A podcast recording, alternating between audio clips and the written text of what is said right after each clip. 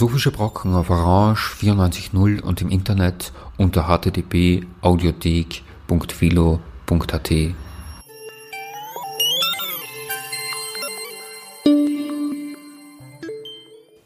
Einen schönen guten Nachmittag und herzlich willkommen zu den Philosophischen Brocken mit einer Sendung kurz vor Weihnachten. Am Mikrofon begrüßen Sie Andrea Adelsburg und Elisabeth Schäfer. Die heutige Sendung ist der Frage gewidmet, wie umgehen mit Kunst, die in problematischen Kontexten entstanden ist. Was, wenn Kunst in Gewaltkontexten entstanden ist? Was, wenn bei der Entstehung von Kunstwerken Menschen Leid zugefügt wurde? fügen Gewaltkontexte der unbedingten Freiheit der Kunst weitere Perspektiven hinzu, mit denen sich Museen, Galerien, Kunstwissenschaft und Geschichte, Kuratorinnen, Betrachterinnen und damit schließlich eine kritische Öffentlichkeit ebenso ernsthaft auseinandersetzen müsste wie mit dem Gedanken der unbedingten Freiheit der Kunst. Oft werden die Kontexte der Entstehung von Kunst als eine Ebene betrachtet, die derjenigen der Freiheit der Kunst untergeordnet ist. So hört man oft das Argument, dass Kunst, die von Straftätern und Straftäterinnen hervorgebracht wurde, durch die Freiheit der Kunst geschützt sei. Moralische oder ethische Perspektiven auf den Entstehungskontext werden nachgeordnet. Diese Argumentation führt sehr oft dazu, dass der Entstehungskontext als zu vernachlässigender Gesichtspunkt gesehen wird. An dieser Stelle widersprechen jedoch auch längst gängig gewordene kuratorische Praxen. Wenn etwas gezeigt wird, geht es darum, dem Objekt, dem Artefakt, dem Kunstwerk möglichst jene Multiperspektivität zu geben, die es braucht, um einen komplexen Diskurs und einen Reflexionsprozess um das jeweilige Objekt, das Artefakt oder das Kunstwerk anstoßen zu können. Es geht also in unserer heutigen Sendung gerade nicht um die zu kurze Frage unbedingte Freiheit der Kunst oder moralische Integrität der ausstellenden Institution. Denn gerade in der Auseinandersetzung mit der Thematik der heutigen Sendung stießen Andrea Adelsburg und ich, Elisabeth Schäfer, auf Ambivalenzen, die zeigen, dass das so einfach nicht ist. In jüngster Zeit hat sich in die öffentliche Debatte um Kunst aus problematischen Kontexten ein Schlagwort eingeschlichen, das uns bei der Auseinandersetzung mit der Frage, was, wie ausstellen, so ganz und gar nicht weiterhelfen konnte. Ein kleiner Zusatz, wenn wir von Kunst aus problematischen Kontexten sprechen, möchten wir nichts verharmlosen. Probleme sind von ihrer Wortbedeutung her auch Klippen, Hindernisse. Sich mit diesen auseinanderzusetzen ist eine aus unserer Sicht äußerst herausfordernde Aufgabe. Zurück zum Schlagwort, das uns ganz und gar nicht weitergeholfen hat. Sie haben es sich sicherlich schon gedacht oder Sie haben zumindest das Wort schon gehört. Es geht um den Begriff der Cancel Culture. Dieses Wort wird zumeist bedient, wann immer in der jüngsten Vergangenheit darüber gestritten wurde, ob ein Werk eines Straftäters beispielsweise ausgestellt, gezeigt werden kann und wie, ob eine umstrittene Person zu einem Event eingeladen werden kann und wie. Das Wirksamste, was das Wort Cancel Culture vielleicht bis jetzt erreicht hat, scheint es zu sein, diese Streitdebatten zu verkürzen auf die einfache Entscheidung zeigen oder nicht zeigen, zeigen oder canceln, einladen oder ausladen. Kuratorische Praxis in Museen ist jedoch strukturell immer schon eine Praxis der Auswahl. Aus dem großen Bauch der Museen, aus ihren Sammlungen und Archiven schaffen es stets nur sehr wenige Objekte, und sehr wenige Geschichten zu diesen Objekten in die der Öffentlichkeit zugänglichen Ausstellungen.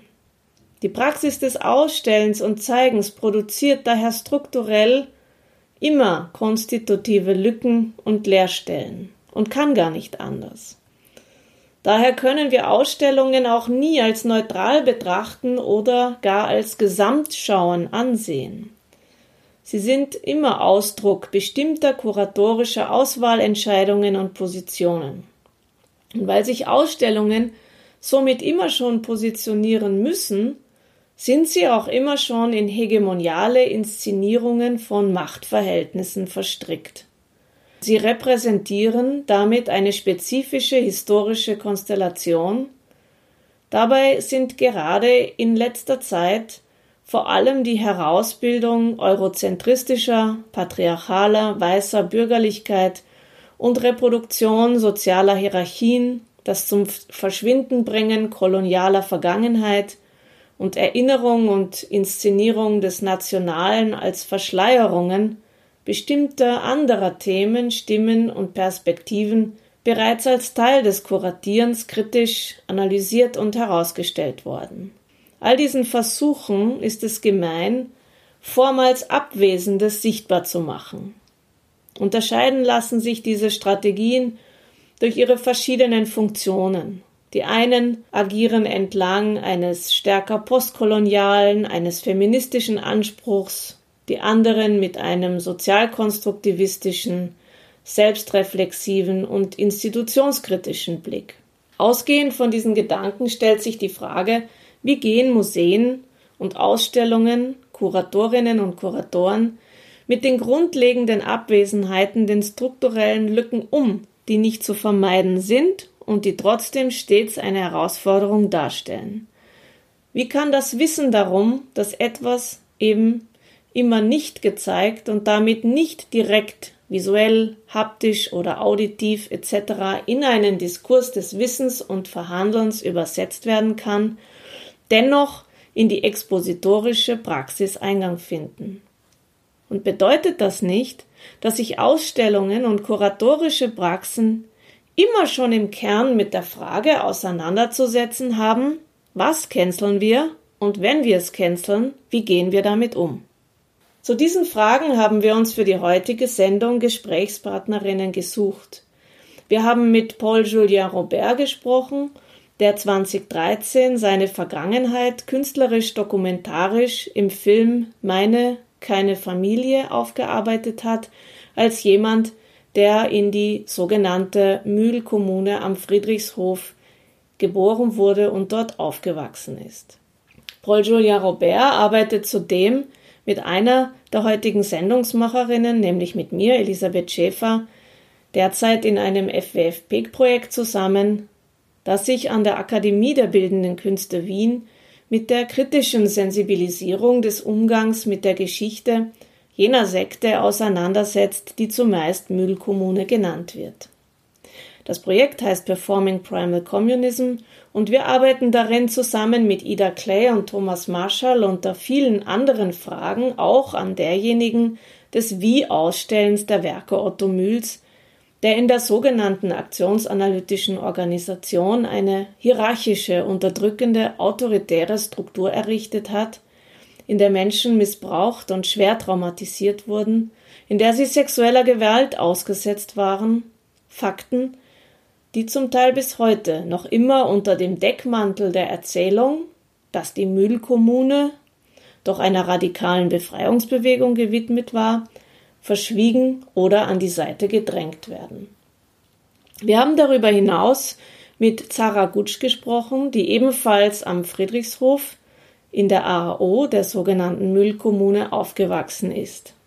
Im Herbst 2019 war Zara Gutsch bei einer Initiative ehemaliger in der Kommune aufgewachsener unter dem Gruppennamen Matilda dabei, die anlässlich der Finissage einer Mühlretrospektive in der Kunsthalle am Friedrichshof eine Intervention, einen Eingriff vorgenommen haben, um unter anderem mit Projektionen auf Bilder Mühls sowie der Kommentierung der Saaltexte Stimmen zu den Bildern hinzugefügt haben, die bislang noch keinen gewichtigen Eingang in die Auseinandersetzung mit diesen Kunstwerken gefunden haben. Zitat Mülls Kunst entstand auf Kosten der emotionalen und mentalen Gesundheit und Entwicklung von Dutzenden von Kindern. Wenn Sie also diese Kunstwerke betrachten, seien sie sich zumindest ihres Kreationskontextes bewusst. Zitat Ende. So das Kollektiv Mathilda. Und schließlich haben wir für die heutige Sendung ein ausführliches Gespräch mit der Kuratorin Susanne Wernsing geführt, die 2018-19 im Deutschen Hygienemuseum in Dresden die Ausstellung Rassismus, die Erfindung von Menschenrassen kuratiert hat. Wir zwei, Susanne, wir haben uns ja im Rahmen ähm, eines FWF-PEG-Forschungsprojekts kennengelernt, das sich derzeit an der Akademie der Bildenden Künste in Wien mit einer kritischen Sensibilisierung der Geschichte jener Sekte auseinandersetzt, die meistens Mühlkommune genannt wird.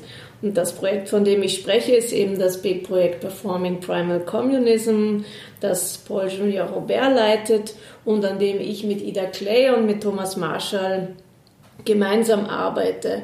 Und unter vielen anderen Fragen beschäftigen wir uns eben auch mit der Frage der Kunstrezeption von Mühlswerken, mit der Praxis des oder der Frage des, wie Mühlbilder ausstellen und wie vor allen Dingen ähm, werden in Ausstellungen, in Galerien etc. Ähm, jene Bilder ähm, kontextualisiert oder eben nicht kontextualisiert, die genau in der Zeit ähm, und auch ähm, am Ort der Mühlkommune ähm, entstanden sind. Ein Ort und eine Gemeinschaft, in der viele Menschen sexuelle Gewalt erfahren haben, schwer traumatisiert, missbraucht wurden und ähm, das ist ein Part dieser Geschichte der Kommune, der heute zum großen Teil noch immer unter dem Deckmantel einer Befreiung, seiner politischen, ästhetischen etc. sexuellen Befreiungsbewegung ähm, an die Seite gedrängt wird. Und es gibt Stimmen, die im öffentlichen Raum laut werden, ähm, insbesondere jener, ähm, die ähm, am Friedrichshof im Burgenland, also dort, wo die Müllkommune quasi ein großes, ähm, ein großes ähm, ja, Zentrum hatte, ähm, alle, die dort aufgewachsen sind, die auch die Kinder der Müllkommune genannt werden können, zweite Generation, auch da wird sprachlich derzeit gearbeitet. und die Menschen, die dort aufgewachsen sind, die fordern in letzter Zeit stärker eben ein, dass es hier eine kritische Kontextualisierung dieses Werks von Otto Müll gibt. Ähm, und zeitgleich gibt es aber beispielsweise auch, jetzt gerade im Kontext der Ausstellung ähm, äh, von äh, Adolf Loos im äh, MAC, eine Stellungnahme auch von Robert Faller im Standard, der befürchtet, dass kritische Kontextualisierung von Kunst, die in Gewaltkontexten ähm, entstanden ist, immer ähm, von unserer angeblichen Angst vor dem Großen spricht. Also dass sozusagen hier eigentlich Ängstlichkeit zeigen. Wie, wie siehst du das aus deiner Perspektive als Historikerin, als Kuratorin?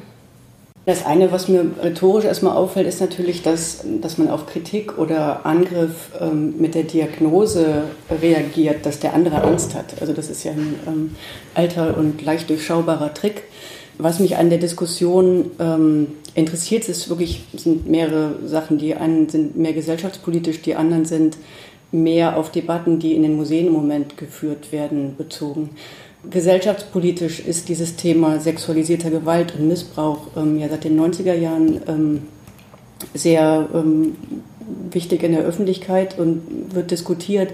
Was mir auffällt in Bezug auf das Werk von Otto Mühl und das Zeigen im Museum ist, dass immer wieder Aussagen getroffen werden, ähm, das sei kein Missbrauch gewesen. Oder die andere Frage, wenn es eine juristische Verurteilung gab und eine Haftstrafe, dann wäre das Thema danach erledigt. Das ist natürlich Quatsch.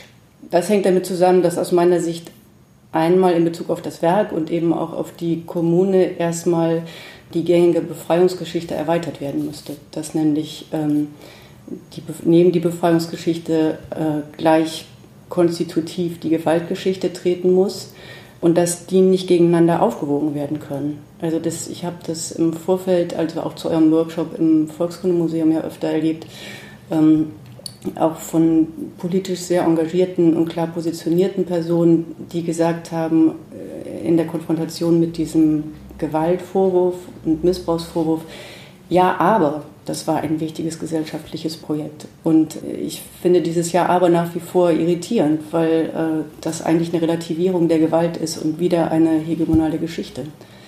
Die andere Frage ist vielleicht die im Umgang mit Kunst, die nochmal anders ist als in kulturhistorischen Museen, wo ich ja sonst arbeite dass einerseits eben immer von dieser Autonomie der Kunst gesprochen wird und dass äh, der Diskurs bzw. auch die Umsetzung in Museen, in Kunstmuseen, glaube ich, nochmal anders geführt wird, als das im Moment seit einigen Jahren ganz selbstverständlich in ethnologischen Museen zum Beispiel der Fall ist. Also ähm, dass jede Kritik oder jede kritische Revision von Otto Mühls sogenanntem Werk als Angriff auf die Autonomie der Kunst oder auf den Künstler persönlich bezogen wird und es nicht im Rahmen einer ähm, museumswissenschaftlichen Debatte wahrgenommen wird und einer gesellschaftlichen Debatte, welche Funktionen Museen heute haben und wie man unterschiedliche Perspektiven auf ein Werk oder auf ein Artefakt oder auf eine Sammlung ähm, werfen kann. Also das finde ich interessant. Das ist, glaube ich, auch ein Unterschied zu den Diskursen, die im Moment meinetwegen in der Ethnologie geführt werden. Damit zusammenhängt, habe ich den Eindruck, dass eigentlich immer ausgespielt wird. Also entweder es gibt eine kunstwissenschaftliche Perspektive auf das Werk ähm, oder es gibt eine politische und moralische, die aus meiner Sicht eher diffamiert werden. Also das eine ist nur Moral, das ist natürlich in Anführungszeichen. Ähm, das andere ist äh, Wissenschaft. Das ist, glaube ich, muss man im Blick behalten, dass es da auch so eine Hierarchisierung gibt. Und ich habe äh, neulich einen äh, tollen Zeitungsartikel gelesen von dem Kunsthistoriker ähm, Wolfgang Ulrich, ähm, der übertitelt wurde Streitort-Museum, der darauf hinweist, also einerseits, dass im Moment in dieser Debatte sich was umkehrt, dass früher eigentlich die Debatte vor allem in Bezug auf die Kunst war, äh, dass diskutiert wurde, was kommt in die Museen rein, nämlich muss das Kunst sein, um reinzukommen, und dass heute eigentlich diskutiert wird, was muss raus. Also was muss verschwinden? Und dass es eigentlich erstmal eine Umkehrung der Debatte ist. Und in diesem Text ähm, würde ich jetzt äh, Wolfgang Ulrich zitieren, weil der eigentlich zeigt, wie man eigentlich die Perspektiven erweitern kann. Also er sagt, Zitat, so sollte man auch für Debatten über Kunstmuseen verlangen, dass die Akteure in mehreren Dimensionen denken. Sie sollten lernen, dass man Kategorien der Kunst nicht zwangsläufig zu missachten braucht, nur weil man zudem berücksichtigt, wie ein Werk auf verschiedene Teile seines Publikums wirken könnte, welche Provenienz es hat und unter welchen Bedingungen es entstanden ist. Und ich finde, das ist so ein Kernsatz für das, über, die, über den wir auch bei dem Symposion im August und ähm, bei eurem Workshop im Oktober gesprochen haben ist einfach das, was im Moment als Zensur oder als Cancel Culture genannt wird, ist genau das Gegenteil, was Wolfgang Ulrich mit diesem Zitat macht. Er sagt also, man muss multiperspektiv an ein Werk rangehen. Das bereichert nicht nur die kunstwissenschaftliche Diskussion zu einem Werk, sondern es nimmt gleichzeitig andere soziale Perspektiven in den Blick, die die Kunstwissenschaft ja nie ausgeschlossen hat. Also gerade in, einem Kunstkontext oder in, in einem Raum, in dem man künstlerisch arbeitet oder sich mit Kunst auseinandersetzt, glaube ich, braucht es einfach eine Haltung, die mutig ist. Das ist für mich das, das, das Wichtigste mal, dass man wirklich sagt, wir bewegen uns da irgendwie in eine Zukunft. Wir sind offen für, für, für Konflikte, für, für ähm, für Ideen, ähm, aber, aber dieses zugefahrene, wir wissen, wie es geht und wir wollen die Kunst verkaufen, zum Beispiel jetzt, und das ist alles, was, was uns, uns interessiert, das ist einfach eine Haltung, die prinzipiell generell für das Leben für mich extrem fragwürdig ist. Das heißt, es geht für mich eher um eine, eine Offenheit, gegenüber, offen zu sein mhm. ähm, gegenüber verschiedener Standpunkte, die anzunehmen, sich die anzuhören und dann auch da mal was zu probieren und wirklich zu sagen, was, was, was sind die Museen heute, wofür sind Museen heute da und, und wie kann mit solchen Sachen umgegangen werden. Ja? Und das ist ein, eine extrem spannende Diskussion, die dann, die dann entstehen kann oder eine Kommunikation, die entstehen kann und ein, ein Diskurs, der entstehen kann. Und ich glaube, das ist etwas, was, was ich mir wünsche. Ja? Einfach ein, ein Mut, da mal ein bisschen, bisschen anders damit umzugehen ich finde ja, dass, dass es da Raum braucht auch ja, dafür, um diese, um diese Auseinandersetzung zu führen. Dass dann gerade etwas entstehen kann, was ich ja eigentlich mir wünsche von Museen, dass Kunst lebendig wird, dass Kunst eine Bedeutung hat für das Leben, in, de, in dem wir leben und eine Rolle spielt. Ja, und und nicht irgendeine eine, eine, eine alte Zeit abbildet, ja, sondern dass man wirklich da, da spürt, dass da eben, dass da ein Diskurs möglich ist und dass da eine Auseinandersetzung stattfindet. Und das passiert halt dann überhaupt nicht. Ja, da kann man, klar, da kann man gerade beim, beim Aktionismus zum Beispiel, ja, wo sie jetzt selber sich so geweigert haben, irgendwie, sie wollten ja die ganze Zeit die, die Kunst irgendwie aufbrechen und die, die Zweidimensionalität verlassen und, und zerstören und, und ähm, ja, meine, gerade da bietet es sich ja extrem an, da irgendwie da anders drauf zu schauen. Ja. Und, und, das meine ich mit auch einer anderen Haltung, einer anderen Wertigkeit, dass man jetzt nicht die, die Kunst damit misst, was es, der Verkaufspreis ist und dass darum geht, einen möglichst hohen Verkaufspreis zu erzielen, sondern tatsächlich zu schauen, was hat das für eine Relevanz heute und warum hat sie eine Relevanz heute und wie hat sie eine Relevanz heute. Und da muss man sie gerade in den Kontext stellen und da muss man gerade einen Raum schaffen, dass da darüber debattiert werden kann. Mhm. Ja. Genau, ich will noch eins ergänzen mhm. zu, der, ähm, zu der Bedeutung von Museen. Also darüber gibt es ja im Moment eine wirklich große Diskussion zu sagen, wozu sind Museen überhaupt noch da oder wozu sind sie vor allem da? Und dass eben nicht die Museen sich als Anwälte der Werke nur oder der Sammlung verstehen, sondern eben auch als, Anwär als Anwälte eines Publikums, das die Ausstellung besucht äh, und darum natürlich Rücksichtigung darauf nehmen muss, wie wirkt das Werk auf die BesucherInnen? Ist das Zeigen des Werkes erneut entwürdigend, diskriminierend, verletzend? Und das ist keine moralische Frage, sondern das ist eine politische Frage, mit wessen Stimme ein Museum spricht oder welchen Stimmen es noch Raum verschafft in der Institution. Und dieses eben begreifen, dass auch Kunstmuseen eben nicht nur ihren Blick auf die Werke werfen können, sondern eben auch auf die Öffentlichkeit und darum natürlich Debatten angestoßen werden. Das finde ich einen wichtigen Aspekt. Also im Grunde immer wieder diese Furcht, wenn man eine Kritik an etwas äußert oder wir haben es ja in dem Projekt immer schon Revision genannt, dass natürlich eine Debatte geführt wird, ein, dass auch Streitgespräche damit einhergehen, aber dafür sind öffentliche Institutionen da. Genau, ich, ich finde, also ich habe ja versucht, auch mit dieser Einstiegsfrage eigentlich auch ein bisschen daran zu erinnern, dass ähm, diese denke ich mir, ja, historisch sicherlich so im Zuge des 19. Jahrhunderts entstandene Idee des Museums als Ort, das sammelt, das eine Art von kulturelles Archiv darstellt etc., dass so ein Archiv ja immer schon auch mit einer Machtfrage verknüpft war. Denn ein Archiv ist nicht einfach nur ein Archiv, in das irgendwie automatisch die Dinge kommen, kommen sondern da wird es immer schon einen Archonten gegeben, sozusagen. Ja. Ähm, muss ich vielleicht jetzt nicht gendern, ja? also jemand, der entscheidet, was kommt rein und was kommt nicht rein und, und wer aber auch hat Zugang zu diesem Archiv und wer hat Zugang sozusagen zu allem, was es zu den Dingen in diesem Archiv noch zu sagen gibt und, und welche, welche Dinge, die es vielleicht zu Objekten oder zu Kunstwerken noch zu sagen gibt, werden auch unter Verschluss gehalten und welche nicht. Also das ist ja immer schon eigentlich auch die Struktur eines Archivs.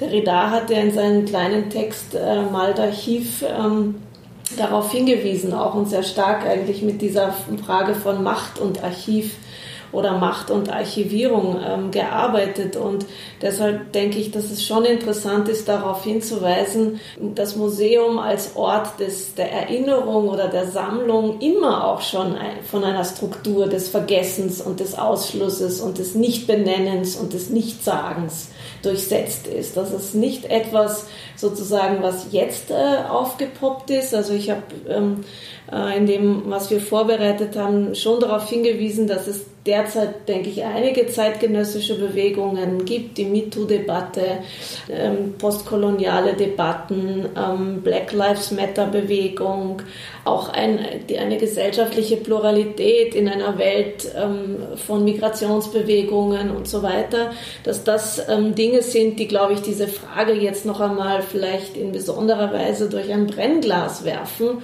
aber als ein, ein strukturelles ähm, also ein strukturelles Element, denke ich, hat das Sammlungen oder Museen oder Orte des, des Zeigens von Kultur immer schon ähm, eigentlich betroffen, dass sie auch Orte des Vergessens und des Verschweigens gewesen sind.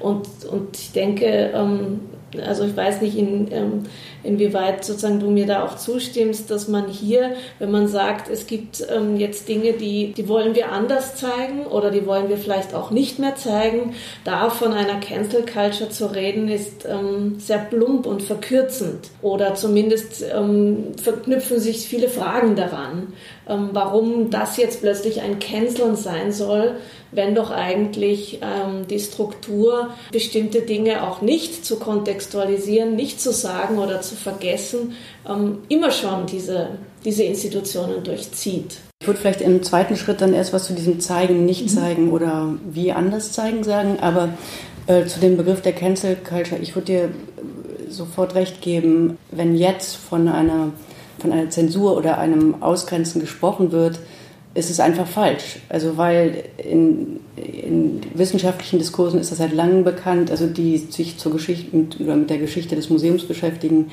ähm, dass es eben diese Einschluss-Ausschlussverfahren immer gegeben hat bei Archiven. Ähm, was mich 2017 überrascht hat, ist, also als im Zuge der ähm, rassistischen Gewalt in, im Kontext der, ähm, der Fluchtbewegung mehrere Museen gefragt haben, ob sie ähm, ihren neutralen Standpunkt verlassen sollten und ob sie ihre Objektivität, ihre wissenschaftliche verlassen sollten und ob sie sich positionieren müssten. Und das hieß für sie, ob sie sich politisch positionieren sollten zu Rassismus und äh, Rechtsextremismus das war für mich wirklich interessant, weil nach allen Diskursen der letzten zwei Jahrzehnte und innerhalb der letzten zwei Jahrzehnte sollte es wirklich angekommen sein, fand ich die Vorstellung interessant, dass eben die meisten Institutionen immer noch meinen, sie wären neutral. Also und sie, ähm, genau, sie werden einer ausschließlich einer wissenschaftlichen Objektivität ähm, verschrieben und äh, werden nicht positioniert. Das ist äh, interessant. Und die Erfahrung habe ich öfter gemacht wenn es eben nicht um hegemoniale Stimmen gibt, sondern um die Marginalisierten, dass dann viel schneller der Begriff Zensur aufkommt.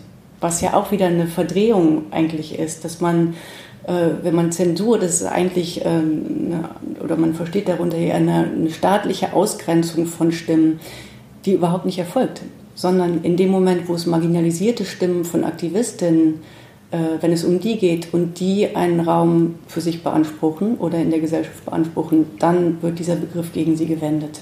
Also das, was Hubert Klocker zum Beispiel macht, der Kurator, der gerade das, der sozusagen die große Sammlung ähm, am Friedrichshof verwaltet, ist ja eigentlich auch eine Art von Zensur, indem er die tatsächlich problematischen Bilder, die eigentlich wirklich das Werk von Otto Mühl auf die Kippe stellen würden, nämlich zum Beispiel die Serie der Unfälle im Haushalt, wo nackte Jugendliche gezeigt werden, indem er das ja rauszensiert sozusagen und nur das Verträgliche dalässt. Natürlich sollten die nicht gezeigt werden, diese Bilder, weil sie retraumatisierend sind, aber tatsächlich tatsächlich ist das ja nicht sein Argument, sondern er behauptet, ein Katalog Raisonné zu erstellen zu wollen von dem Werk von Otto Mühl, aber erwähnt diese Bilder nicht, die höchst problematisch sind, ganz konkret mit dem, was sie abbilden. Und das ist äh, auch in dem Katalog, was der, zu der Ausstellung entstanden ist, die wir, ähm, in die wir diese Intervention gemacht haben, die Gruppe Mathilda, da behauptet eben ein Verzeichnis erstellen zu wollen und ähm, redet davon, dass nicht zensiert werden darf und lässt aber, also erwähnt diese problematischen Bilder, die ich völlig richtig finde, dass sie nicht abgedruckt werden, weil sie halt eben ähm, eigentlich Persönlichkeitsrechten unterstellt sein sollten aber ähm, erwähnt diese Bilder mit keinem Wort und ähm, erwähnt auch die Vergehen von Otto Mühle in der Kommune mit keinem Wort und druckt aber das Kommune-Manifest ab, was sich, wenn man die aus, also die tatsächliche Umsetzung der Kommune wieder blanke Hohn liest, wenn ja. das da unkommentiert abgedruckt ist. Und er fügt das in diesen, in dieses Werkverzeichnis von Otto Mühl ein, ohne eine Kontextualisierung dazu ja. zu schreiben oder eine Korrektur. Es bleibt als Utopie stehen. Ähm, zu der Frage, was man mit den Sammlungen macht, das ist natürlich ein Riesenthema. Aber ähm, in Bezug auf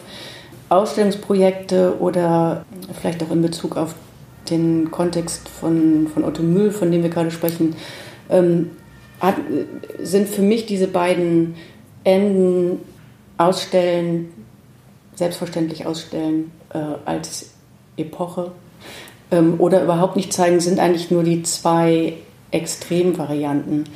Ich finde auch, das Werk nicht zu zeigen, ist berechtigt, weil jede Repräsentation zu einer bestimmten Zeit ist halt die, die für diesen historischen Zeitpunkt angemessen ist oder erforderlich ist. Also wenn man jetzt sagt, in den nächsten 10, 20 Jahren finde ich es nicht angemessen, das Werk zu zeigen, solange es diese alternative Geschichtsschreibung dazu noch nicht gibt, macht das eine Aussage über unsere Zeit und nicht darüber, wie in 50, 100 Jahren mit dem Werk umgegangen wird. Darum halte ich das Verdikt ist im Moment äh, nicht zu zeigen, auch nicht für so groß. Ähm, abgesehen davon, dass es ja viele Museen gibt die, und viele Galerien, die es ähm, völlig unkommentiert, unkritisch machen. Die Frage ähm, des Nichtzeigens ist aber eben nur die Extreme. Man kann natürlich sagen, die Aufgabe des Kuratierens gerade darin besteht, ähm, Werke oder Sammlungen so zu kontextualisieren und in Bezug zu stellen, dass es eben nicht nur den Inhalt an eine Öffentlichkeit vermitteln kann, erstmal, sondern dass man eine wie eine, ein Netzwerk von aufeinander bezogenen Deutungen und Erzählungen ähm, im Ausstellungsraum sichtbar macht. Und ähm, über diesen Teil wird aus meiner Sicht viel zu wenig gesprochen, äh, wenn in Bezug auf das Werk eines ähm, Künstlers, der für Gewaltverbrechen verurteilt wurde, der Vorschlag gemacht wird, man kann das ja in einem Saaltext oder in einem eröffnenden Ausstellungstext erwähnen. Ähm, damit ist aus meiner Sicht nicht Genüge getan, weil es genügend Personen gibt, die eben ein Wissen über den Werkentstehungskontext haben. Und dieses Wissen müsste aus meiner Sicht eben zu jedem einzelnen Werk aufgeführt werden. Also das heißt, aus meiner Sicht müssten KunstwissenschaftlerInnen Museumskustodin, Galeristin eben in das Gespräch gehen mit Personen zum Beispiel aus der Kommune, die eben das Werk anders nochmal kontextualisieren würden, ähm, als das in den bisher benutzten Archiven oder aus den bisher benutzten Archiven der Fall ist. Ja, ein sehr schönes Beispiel, finde ich, dafür ist ja, dass ähm, äh, in, in der Kunsthalle am Friedrichshof vor einigen Jahren ja die, oder ich glaube fast ziemlich aktuell, letztes Jahr nicht eine, eine Mühlwerkschau gemacht wurde. Und auf dem der Katalog äh, zeigt so ein beiges äh, Bild von Otto Mühl mit so zwei mehr so türkis ähm, wie elliptischen Flächen nebeneinander. Und ähm, ich habe auch erst im Zuge unseres Forschungsprojekts von, ähm, von meiner Kollegin Ida Clay erfahren, dass das Bild so entstanden ist, dass Otto Mühl ein Kind ein, eine, eine äh, Mitkommunadin von Ida ähm, geschnappt hat, in einen Farbeimer gedunkt mit dem nackten Hintern und, und das Kind quasi auf, auf die Leinwand ge, ähm, gepflanzt hat. Ja? Und dass auf diese Weise dieses Bild entstanden ist und das Bild wiederum, ähm, was im Katalog nicht erwähnt und nicht in irgendeiner Weise kommentiert wird, ähm, wird dann quasi der Einband ähm, einer Mühlwerkschau 2019. Ähm, und ähm, dabei ist ja eigentlich doch auch der, der kunstwissenschaftliche Diskurs voll von Instrumenten der Präzision, wenn es darum geht, wie, mit welchem Material, mit welcher Technik ein Kunstwerk ähm, produziert wurde, nicht? Also da gibt es ja allerhand ähm, Beschreibungsarten und da gibt es ja meiner Ansicht nach auch eine, eine ganze Tradition, dass man beschreibt, dass es mit der und der Farbe auf dem und dem Leinwand, mit dem und dem Material oder ähm, Tool gemacht worden. Und das, und das dann dort wegzulassen, spricht ja auch eine ganz eigene Sprache, finde ich. In allen Ausstellungen, die ich bis jetzt gesehen habe und auch in den Katalogen, in Galerien, Sammlungen, ist meist eben ähm, sozusagen die problematische Phase seines Lebens mit dem Vergehen gegen die Sittlichkeit benannt. Und dieses, dieser Begriff der, des Vergehen gegen die Sittlichkeit, das ist ein Begriff, vor dem wurde er bereits in den 60er Jahren für seine Uniferkelei verhaftet. Das ist sozusagen wie eine Repressalie des Staates, kann das immer noch übersetzt werden, dieser Satz dass da in dem Urteilsspruch aber noch die wesentlichen Sachen, halt Vergewaltigung, Beischlaf mit Minderjährigen, das sind alles Dinge, die dort nie erwähnt werden. Und bei Otto Mühl finde ich es eben gerade wichtig, weil das ja nicht nur darum geht, dass er als Künstler sozusagen problematische getan hat oder für Dinge verurteilt wurden, sondern dass die Kunst, die dort gezeigt wird, explizit innerhalb dieses Machtmissbrauchs entstanden sind. Und den auch teilweise abbilden. Da geht es nicht um Zensur, sondern da geht es darum, die Entstehungsbedingungen dieser Bilder zu benennen und zu kontextualisieren, weil das ist wichtig für den Betrachter zu wissen, definitiv. Was Mühl betrifft, habe ich das, habe ich das noch nicht gesehen, ähm, auf gar keinen Fall. Ähm, bis auf Mathilda. Ich glaube, Mathilda ist ja schon ist ja tatsächlich ähm, gelungen in, in, diesem Kontext, weil da wirklich ähm, dieser Raum anders belebt wurde und, und, und, und die Bilder anders, anders dargestellt wurden. Ähm, und von dem her war das schon etwas, was, was funktioniert hat. Und nicht nur für mich als, als Betroffener oder als, als, als jemand, der da mitgewirkt hat, sondern auch tatsächlich für Leute, die, wir haben, das war ja schon hauptsächlich eine Aktion, die gemacht wurden für die Bewohner des Friedrichshofs, die ja nichts mit der Kommune haben oder zu 90 Prozent nichts mit der Kommune zu, zu, tun hat. Und die haben, das war auch das Feedback, was wir gekriegt haben, ja, dass sie das erste Mal irgendwie gespürt haben, dass da tatsächlich dieser Raum nicht nur ein, ein Raum ist, wo irgendwie Bilder ausgestellt wurden, sondern dass tatsächlich etwas passiert ist, womit sie auch was anfangen konnten als Bewohner dieses Orts. Und von dem her war das etwas, was funktioniert hat. Natürlich muss man halt auch dazu sagen, dass es jetzt nur zweitrangig um die, um die Kunstwerke ging, sondern es ging da schon direkt um, um Mühl natürlich als Person. Ja, aber dadurch hat es ja auch an den Ort gepasst, ja, weil an diesem Ort Sachen passiert sind, die wirklich dann ähm, diese Kunst, die er produziert hat, relativieren. Klar, er hat da auch Bilder gemalt, aber er hat da hauptsächlich äh, Menschen unterdrückt und Kinder vergewaltigt. Nebenbei hat er Kunst gemacht, kann man dann auch an die Wand hängen, aber es sind da ganz andere Sachen passiert. Und wenn man dann nur diese Kunst an die Wand hängt und ihn an diesem Ort dann als Künstler feiern will, geht nicht. Ja, und das ist vielleicht auch interessant, also welche, ähm, welche Stimmen in den, in den Archiven repräsentiert sind. In den letzten Jahren sind ja einige Publikationen erschienen von Mitgliedern der ersten Generation der Kommune am Friedrichshof. Ähm, und von denen sind auch natürlich aufgrund des Alters sehr viel mehr Äußerungen in dem Archiv aufbewahrt und eben nicht die Stimmen der zweiten Generation. Und das Interessante ist, finde ich, dass es überhaupt kein Interesse daran gibt, diese weiteren Stimmen einzuholen. Also dieses Abblocken, teilweise diffamieren als Betroffenheit, als ob die Tatsache, dass man von einer Gewalt betroffen war, einen daran hindern würde, etwas zu reflektieren und dadurch eine distanzierte, wahre Aussage über einen Vorgang zu machen. Mhm. Also das ist interessant. Und natürlich ist es auch da wieder so, es gibt eine Auswahl von Quellen, die rezipiert werden und andere werden ausgeschlossen.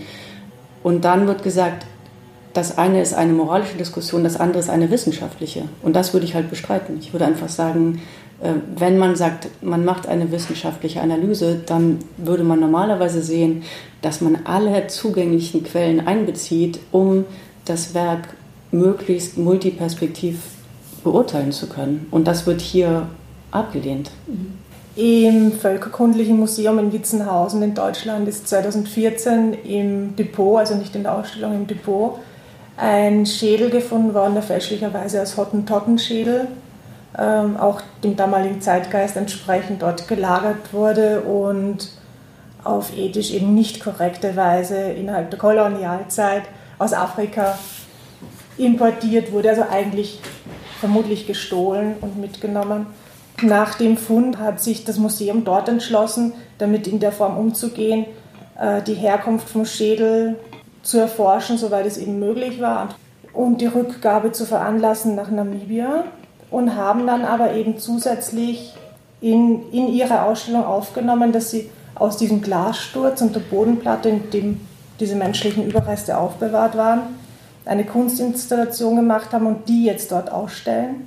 Und eben jetzt nicht mehr den Schädel ausstellen, so wie es eben fast passiert wäre, sondern eben die Ausstellung über die Ausstellung eines Schädels machen. Ist das eine tragfähige Visualisierungspraxis für Sie auch im kunsthistorischen Kontext? Oder gibt es für Sie auch andere, die Sie noch nennen würden? Also ich kann mich zu so zu ähm, Kuratieren in Kunstmuseen eigentlich gar nicht so richtig äußern, weil ich tatsächlich an kulturhistorischen Ausstellungen arbeite. Ah. Da sind auch, ähm, da werden natürlich auch künstlerische Positionen gezeigt, aber wie gesagt, ich arbeite nicht selber in Kunstmuseen, darum finde ich das so ein bisschen schwierig, aber ich finde die Frage trotzdem sehr interessant, weil das ja seit einigen Jahren in ethnologischen Museen sehr oft gemacht wird, dass bei ähm, problematischen Objekten ähm, wird gesagt, wir brauchen eine Kunstinstallation. Also erstens, wir brauchen eine Kunstinstallation, zweitens, wir müssen mit den Heritage Communities zusammenarbeiten und in denen dann aber auch auf die Künstler ausgewählt werden, um eine Intervention zu machen. Und da bin ich etwas skeptisch, ähm, wenn dann die Kollaboration so aussieht, dass äh, auf der europäischen Seite ähm, WissenschaftlerInnen äh, in den Museen arbeiten und in den außereuropäischen Gesellschaften KünstlerInnen ausgewählt werden, ähm, das ist natürlich auch eine Verschiebung. Also ähm, ich glaube schon, es gibt, äh, es gibt Konstellationen, wo das total sinnvoll ist, solche künstlerischen Installationen zu machen. Ich glaube nur, es ist nicht, es ist nicht die einzig mögliche und ich finde, es ist teilweise so ein bisschen ausweichend von einer eigenen kuratorischen Position. Also im Grunde in dem Moment, wo ich sage, so lassen wir die Kunst dran, nehmen sich KuratorInnen natürlich auch aus und sagen, äh, hier möchte ich mich nicht positionieren. Ähm, das ist das eine.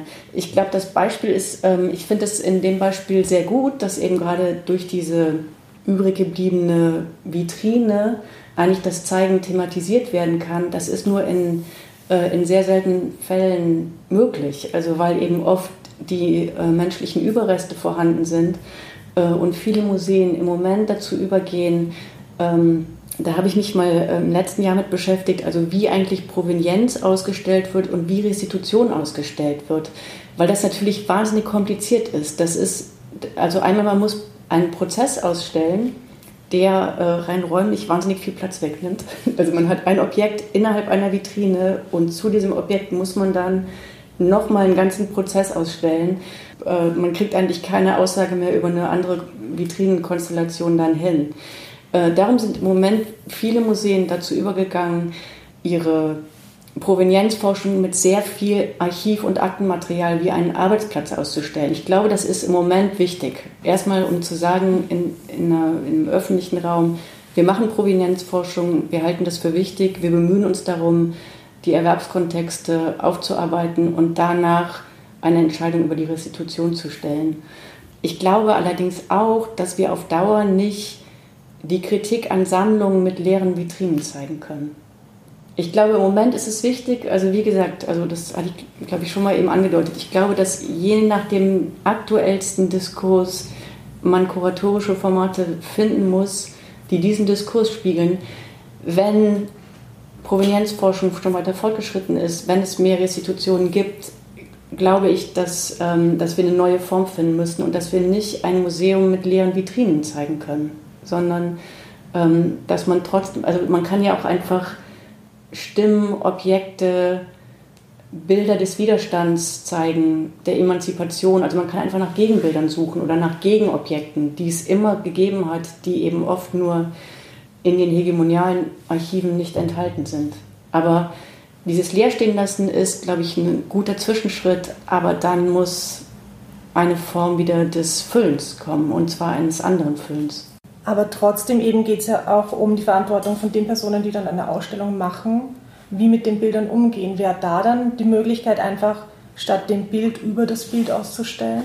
Also wenn man das vergleicht mit der Arbeit von Sophie Keil, wäre ja interessant, das Bild nicht zu zeigen und dafür halt also die Stimmen der Personen mit einer Gewalterfahrung an die Stelle zu setzen und zwar vor allem in der aktuellen Wirkung, weil ich den Umgang mit Personen, die Gewalt, vor allem sexualisierte Gewalt erfahren haben, sie immer und immer wieder aufzufordern, als Beweis die Gewalterfahrung zu erzählen, ähm, ist eine ganz klare Wiederholung dieser Macht- und Gewaltkonstellation. In dem Moment, wo ich eine Person immer wieder in der Öffentlichkeit dazu zwinge, das zu erzählen, habe ich ja im Hinterkopf auch die Überlegung, ähm, sie muss es mir beweisen. Und das ist eine Zumutung und eine äh, Reproduktion aus meiner Sicht.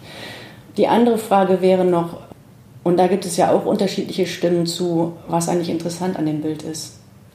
Abgesehen davon, dass man in Anspruch nimmt, dass ähm, die Autonomie der Kunstproduktion und des Zeigens von Kunst, warum, dass eigentlich danach nicht mehr gefragt wird, was ist denn jetzt wirklich so interessant an genau diesem Bild? Also wenn man so aktuelle Galerien anschaut, könnte man ja auch erstmal denken, das Motiv und Themenspektrum dieser sogenannten Werke aus der Gefängniszeit ist extrem limitiert. Es wird immer wieder dasselbe gezeigt und es wird, wie das gedeutet wird, ist eine andere Frage, mit welchen Erfahrungen das verbunden wird. Aber ich finde, eine berechtigte Frage ist, ähm, dass die Leute, die es zeigen, und vor allem, das kann man bei Galerien natürlich nicht sagen, das kann man in Museen sehr wohl sagen, zu begründen, warum das Bild ausstellungswürdig ist. Und nicht nur zu sagen, es ist groß, es ist große Kunst. Wenn Sie jetzt als Kuratorin an den Punkt gelangen, wo Sie bei etwas sagen, das ist nicht mehr ausstellbar, bedeutet dann das immer, dass einfach die Leistung hinterm Werk nicht ausreichend wäre? Oder gibt es dann unabhängig von, von der Qualität, wenn man das jetzt so nennen darf, des Werks, auch Gründe, wo Sie sagen, das ist jetzt trotzdem ein totaler Ausschließungsgrund, das stelle ich nicht aus? Ich muss das noch mal ein bisschen, ähm, genau, mir so verschiedene Schritte überlegen. Also das eine ist, ich glaube, ähm, also wenn ich eine Ausstellung kuratiere, ich würde mir jetzt für den Kontext mich nicht als erstes fragen, wie ist das Werk, warum ist es in die Sammlung gekommen? In dem Kontext würde ich eher fragen, warum ruft das Werk heute, wenn man es anders zeigen will, so viel Abwehr hervor? Also warum nicht das Werk, sondern warum ruft die Aussage, es nicht zeigen zu wollen, warum ruft die so viel Abwehr hervor? Und ich finde, dass man daraus eigentlich interessante Fragestellungen sowohl für Museen als auch für die Kunstwissenschaft generieren könnte. Dass man zum Beispiel in einem aktuellen Diskurs sich anguckt, warum wird die Phase des Aktionismus so dezidiert getrennt von der Phase der Kommune? Warum kann das nicht eine interessante Perspektive sein, beide Phasen aufeinander zu beziehen und kann eigentlich beide, die, die Deutung beider Phasen eigentlich erweitern? Ich würde mir bei sowas eigentlich, wenn ich mir überlege, zeige ich etwas oder zeige ich das nicht, ähm, ich würde mich fragen, das erste Gegenargument ist, aber das ist ein wichtiges, großartiges Werk, würde ich sammeln, was spricht dafür? Und interessanterweise in Unterhaltungen darüber, das Gespräch endet fast immer dann, es ist halt ein bedeutendes Werk, weil es bedeutend ist.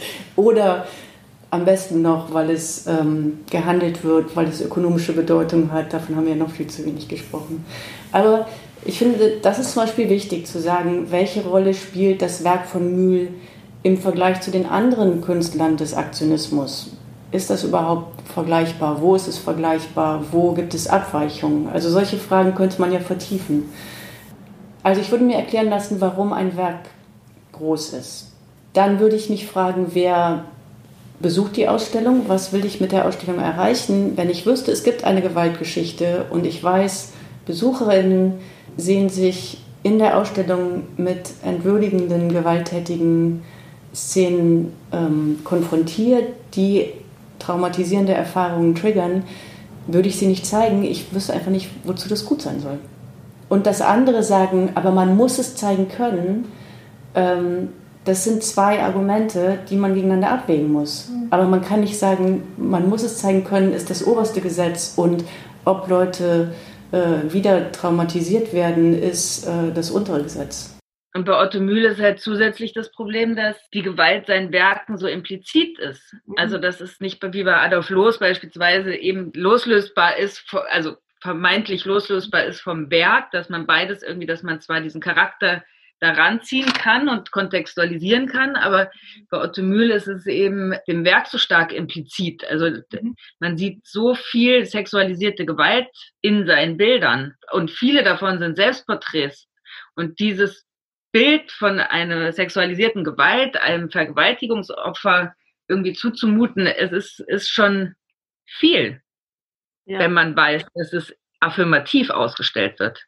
Es gab am Anfang des Jahres gab es im ZDF eine Sendung mit der Frage, ob man den neuen Film von Polanski ansehen sollte. Das war eine Diskussion zwischen einer Literaturkritikerin einer Deutschen und der Mitte-Herausgeberin vom Missy Magazine. Und das Interessante war, dass eigentlich die Themen, die wir jetzt gerade diskutieren, da so aufgeführt wurden. Also die eine Position war, die Freiheit der Kunst geht über alles man muss es zeigen, man muss das Werk vom Autor oder vom, das Werk von der Person und der Biografie trennen. bis hin zu der These, die ich wirklich verstiegen finde, ist nicht genau die Aufgabe der Kunst, die Abgründe des Menschen zu zeigen. Und darum muss nicht eigentlich Kunst, um provokant zu sein und gesellschaftsverändernd, muss sie nicht darum auch verletzend, gewalttätig, tabuisierte Situationen zeigen, um das zu erreichen. Mhm. Und das ist ja auch, das ist ja wie so eine Art Geschichtsglättung eigentlich. Also man mhm. beschäftigt sich mit der Gewalt da, wo sie interessant und ungefährlich ist, im Aktionismus und klammert sie aus in der Zeit, wo sozusagen von diesem Aktionismus ausgehend Otto Müller eigentlich diese Gewalt in ein Gesellschaftssystem übertragen hat, was er selber auch als sein Kunstwerk äh, bezeichnet hat und klammert sie an dem Punkt aus, wo sie gefährlich wird für die, Reze für die Rezeption des Kunstwerks was verkauft, was gezeigt, was Otto Müller als Künstler etabliert halten soll.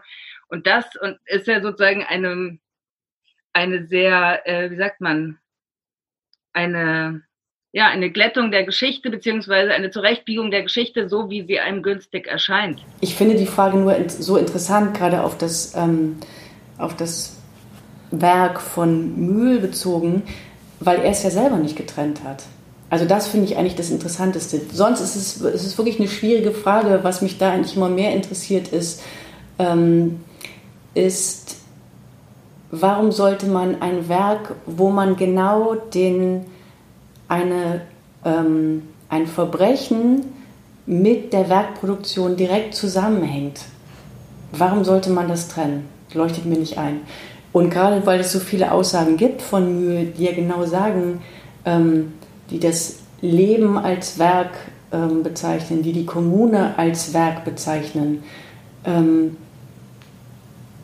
das ist aus meiner Sicht ist das eine, ähm, eine kunstwissenschaftliche ähm, Argumentation, die eigentlich gegen den, gegen den Autor oder gegen den Künstler in dem Fall spricht, also gerichtet ist. Also die Gegenthese war einfach, ähm, wie sich Filmverleihe, wie sich Besucherinnen dazu positionieren, und ich finde, das schlagende Argument dabei war, wenn Sie nicht hingehen, zensieren Sie das Werk ja nicht. Das ist auch so eine, so eine übersteigerte Argumentation, als ob irgendwie eine Einzelbesucherin ähm, die Macht hätte, jetzt eine Zensur auszusprechen, indem sie halt keine Eintrittskarte kauft. Aber sich dem zu verweigern, ähm, dass das Werk öffentliche Anerkennung findet und vor allem dazu beizutragen, dass der Film Geld einspielt.